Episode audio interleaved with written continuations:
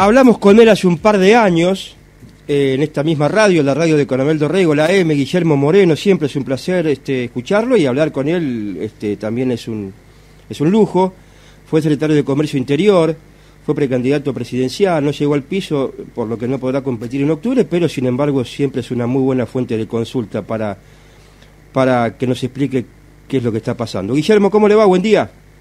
¿Qué tal? ¿Cómo estás? Un placer hablar contigo. ¿eh? Bueno, bueno, Guillermo, primero, ¿qué, lectura hace? Este, obviamente para una respuesta amplia, pero bueno, este, sintéticamente, ¿qué, lectura hace de las pasos, del resultado?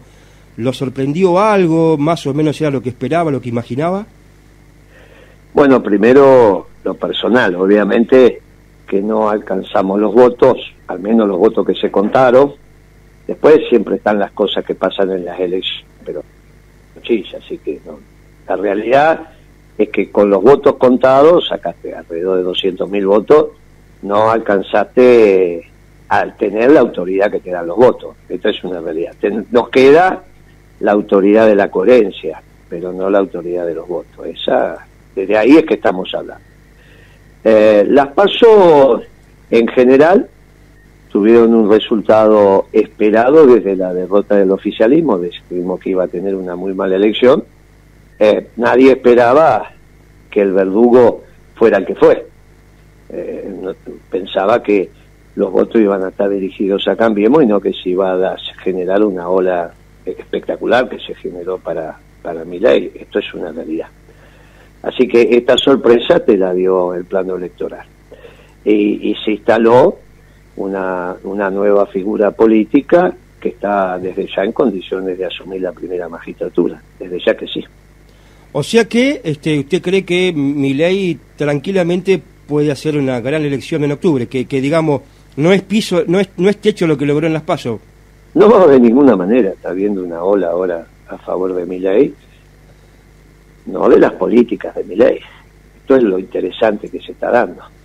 Hay que separar el discurso de mi ley de lo que está generando el hecho político, electoral.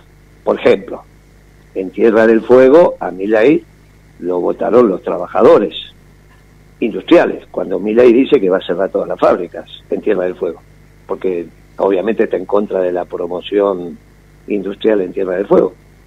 Algo ahí no cierra. Milei dice que la justicia social es injusta y se plantea una revolución y, estamos en eso, ¿eh? no hay ninguna duda, porque no es que está escondiendo su pensamiento lo dijo con precisión en el discurso eh, triunfal, digamos, del domingo a la noche, cuando se dirigió al pueblo y presentó su pensamiento profundo, que hay que reconocer que siempre es lo que hace.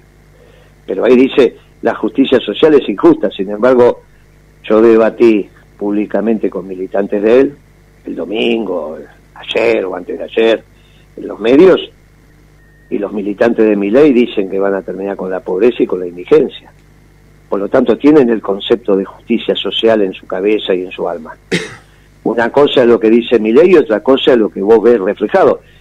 Ayer me encontré con un compañero de Jujuy y me dijo que, que los becarios del CONICET en Jujuy votaron a mi ley y mi ley dice que va a cerrar el CONICET. Bueno, me parece que la bronca, entre comillas, está por encima de la defensa de tus propios intereses. Pero puede pasar eso en los pueblos, ¿eh? No, de, alguna manera un pueblo muy religioso como el ruso, muy religioso, cristiano, muy religioso, un día tuvieron un gobierno que quería hacer a la sociedad atea, ¿no? Que fue el gobierno de Lenin y compañía cuando ganó la revolución de octubre. A veces pasan estas cosas en los pueblos. Y bueno, el pueblo argentino que está formado en la tradición las más puras tradiciones de construir una sociedad justa en términos económicos, está votando a alguien que dice que si vos pensás una sociedad con justicia social, estás del lado del demonio. Y hasta se la agarra con el Papa. Porque el Papa, bueno, eh, fue un reportaje el, domingo, ¿no? Vos lo leíste. Sí. Y bueno, eh, pasan estas cosas. Hay que procesarlo, hay que analizarlo, y hay que ver cómo nos movemos. Este, pero evidentemente la sociedad, vos del pueblo, vos de Dios. En realidad... solamente estamos haciendo una descripción. No, Todo sí, lo que sí, pero diciendo, con- lo que, está, que ganó en Tierra del Fuego, no hay duda. No, no, lo- lógicamente. Eh, es decir, que no hay un voto tan ideológico, sino más bien un castigo a los dos Claro. últimos gobiernos. No, pero ¿qué vos te pensás que quiere la- la- los que lo votaron en Tierra del Fuego quiere que se cierre la fábrica? No, por eso. Entonces, Y bueno, y el, Es- y el es un- becario del CONICET quiere no tener más becas. es un castigo a los dos últimos gobiernos que han sido malos, digamos. Eh, pero malo es poco. Ya nos quedamos sin adjetivos.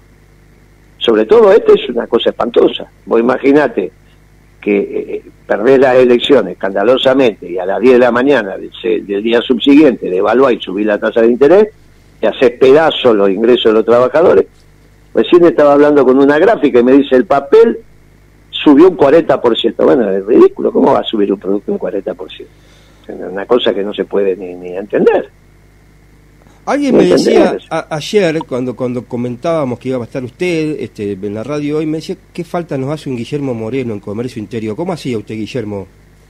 Bueno, se trabajaba, se- se trabaja. Cuando vos tenés ideas claras y un gobierno que, que, que lleva bien la macroeconomía, se trabaja ahora. Cuando la macroeconomía es un desastre y por ahí los muchachos no tienen la experiencia suficiente, yo, se pasan estas cosas.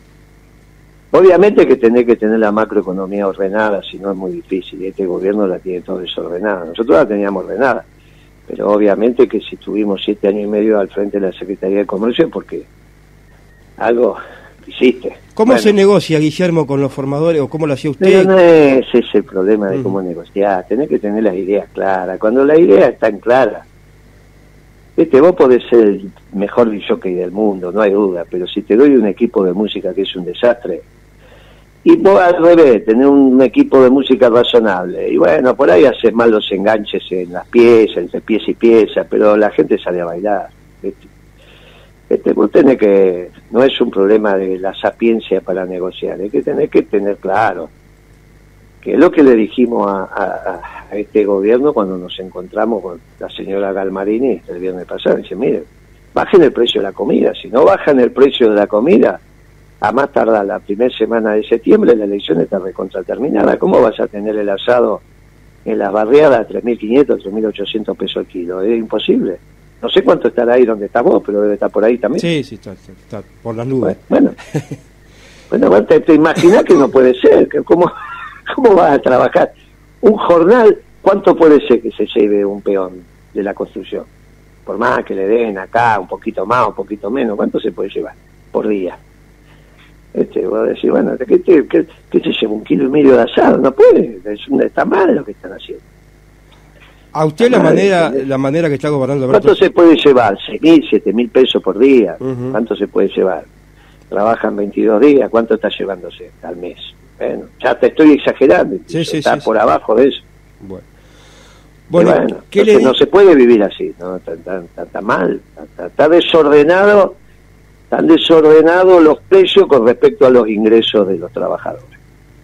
Claro, porque el problema en sí, bueno, sí, el alto nivel de inflación es el problema, pero cuando usted estaba en, comercio interior había inflación, pero los, los, los salarios le ganaban por, por amplio margen, ¿no? Ese es el, el tema. Siempre hay, eh, siempre, nadie te puede decir que tiene inflación cero. Yo tenía 9, 10, 11, 8, qué sé yo, depende del año. Anual estamos hablando, ¿no?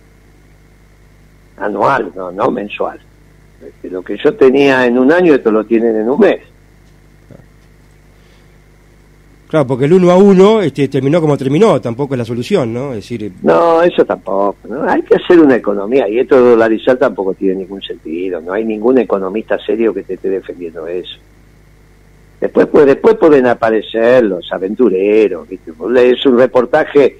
El modelo de la, de la dolarización va a ser de un muchacho que se llama Ocampo. Bueno, vos lees el reportaje Ocampo, no dice nada. Dice, no, tenemos que dolarizar porque la clase política argentina es un desparramo, entonces enseguida quieren tener déficit fiscal, entonces para que no tengan déficit fiscal vamos a dolarizar. Bueno, pues eso no es un argumento lo que económico. pasa es que a la gente está confundida y le parece que el, diciembre si gana mi ley va, va, va a cobrar lo mismo en dólares, que, es decir, que su, su, su salario en pesos va a ser igual que en dólares. Se- Ah, sí, o sea que el, el peón de albañil que está ganando 120, 150 mil pesos piensa que va a ganar 150 mil claro, dólares. muchos, muchos piensan y eso. que va a, ir a, y va a ir de vacaciones a Nueva York, porque con 150 mil dólares ganás más o menos, ¿cuánto puede ganar el presidente norteamericano? ¿250, 280 mil dólares? Y bueno, entonces, bueno, hay algo que no anda, ¿viste? Aparte, el, salario del norteamericano es anual, ¿eh? Creo que el presidente norteamericano debe estar en 2.80. La última vez que lo leí hace algún tiempo estaba en 2.50. Ponele que esté 2.80, 2.90, qué sé yo. Pero anual. Anual. O sea, ¿qué, qué, están pensando? ¿Que van a ganar 150 mil dólares por mes? Bueno, hay algo que no anda en todo esto.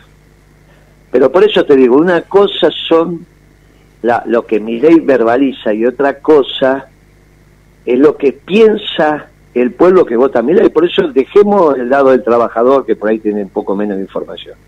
El becario del CONICE vota mi ley. Y mi ley le dice que le va a cerrar su, trabajo. Es lo mismo que vos voteas que te va a cerrar la radio. O va a decir voy a terminar con los periodistas. Entonces no lo vas a votar, ¿no? Por supuesto. Bueno, bueno, imagínate que está pasando eso, pero eh, yo lo entiendo, no, no es una crítica, estoy diciendo, mire, estoy Es una descripción, claro, una descripción. Claro, estamos describiendo. Lo, es lo que vos dijiste sabiamente. Los dos últimos gobiernos han sido tan malos, que y sobre todo este segundo, porque vos si Macri te sacaba la comida de la boca, era Macri, ¿qué podías esperar? Claro.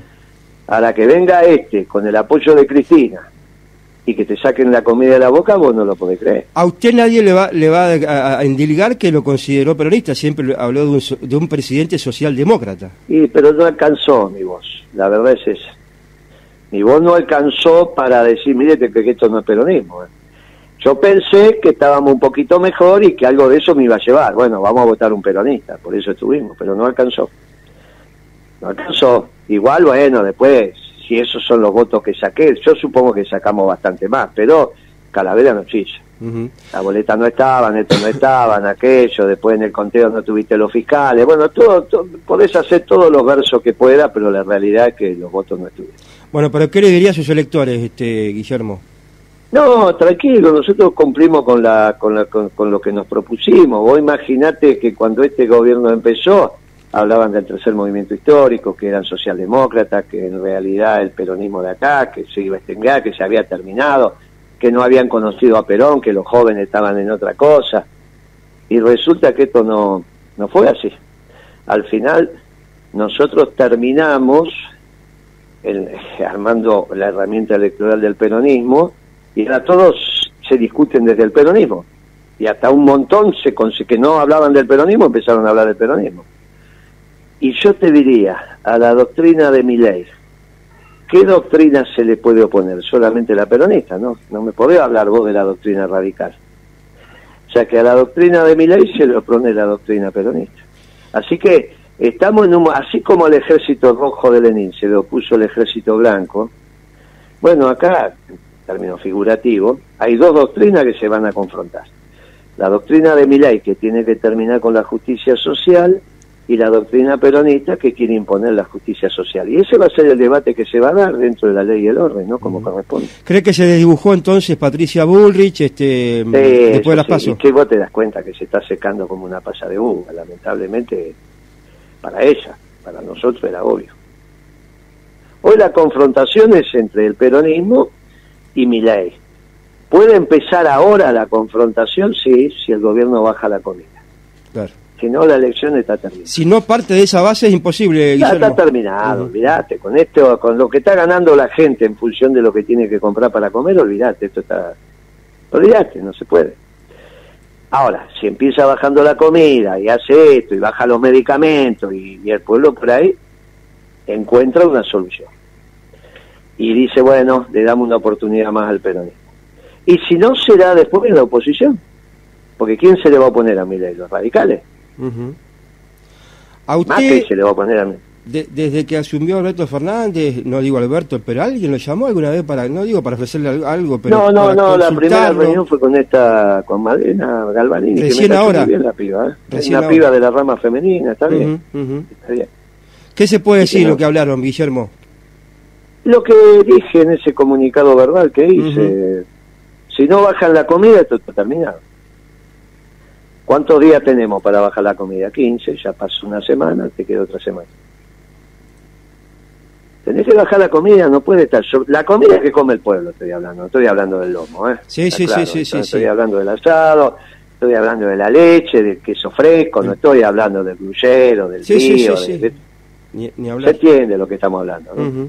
Perfecto. Bueno, no, si no parece que tanto, no estamos hablando del paté de foie, estamos hablando, viste, del patois de foie en francés. Estoy hablando de lo que hay que hablar, de lo que vos comprás para comer en tu casa. No estoy hablando del pan saborizado, estoy hablando del pan que necesitas para el desayuno, para la comida, ¿está bien? Entendible perfectamente. Bueno, Muy bien, muchachos. Guillermo, muchas gracias. Este, le mandamos un gran abrazo porque cada vez que, que hemos molestado su atención siempre nos ha atendé- atendido. Para usted es igual un medio grande de la capital, como en este caso un humilde eh, medio del interior de la provincia de Buenos Aires. Un gran abrazo, Guillermo. ¿eh? Un fuerte abrazo, viejo, gracias y un saludo a, a toda la muchachada de lo que nos están escuchando. Y bueno, la- las vidas se van armando así. Siempre es esto hay que vivirlo con mucho, con mucha pasión, mucho entusiasmo. Es muy interesante. ¿no? Te puede no gustar, pero es muy interesante. Es cierto. como cuando veía jugar a las el Ajax de Holanda, la selección holandesa. Un día nos metieron cuatro goles. Bueno, nos metieron cuatro goles, pero era un placer ver jugar la, la máquina naranja, ¿te acordás? Sí, sí. Este, bueno, esto es lo mismo. Hay que, hay que mirarlo con mucha pasión y mucho entusiasmo este, lo que está pasando. Y a la salida de esto vamos a tener una Argentina mucho mejor. A la salida. Ojalá Te mando un abrazo. Abrazo, querido. gracias. Gracias, Guillermo. Chao, chao. Chao, chao. Bueno, una-